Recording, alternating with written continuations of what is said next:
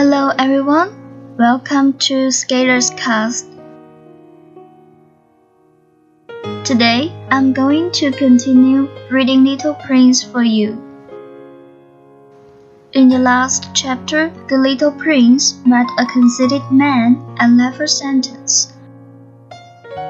The grown ups are certainly very old.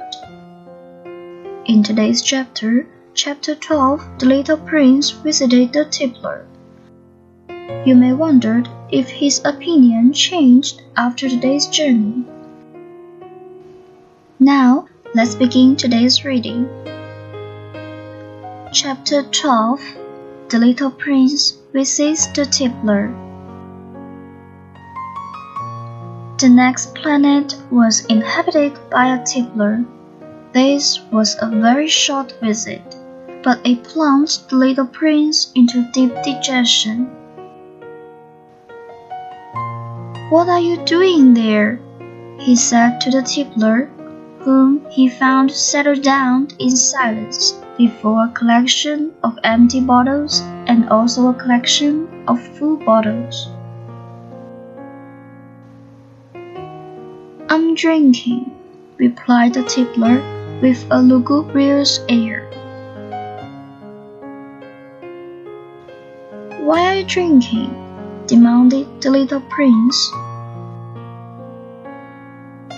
So that I may forget, replied the tippler.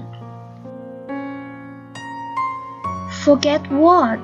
inquired the little prince, who already was sorry for him. Forget that I'm ashamed, the tippler confessed, hanging his head.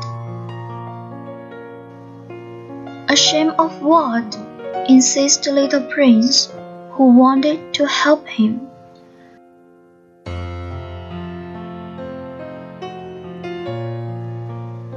Ashamed of drinking, the tippler brought his speech to an end and shut himself up in an impregnable silence.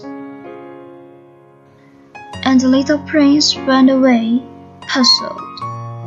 The grown-ups are certainly very, very old, he said to himself as he continued on his journey. This is the end of the chapter 12. Thank you for listening. We are still there or be square next time. This is Tempo. Goodbye.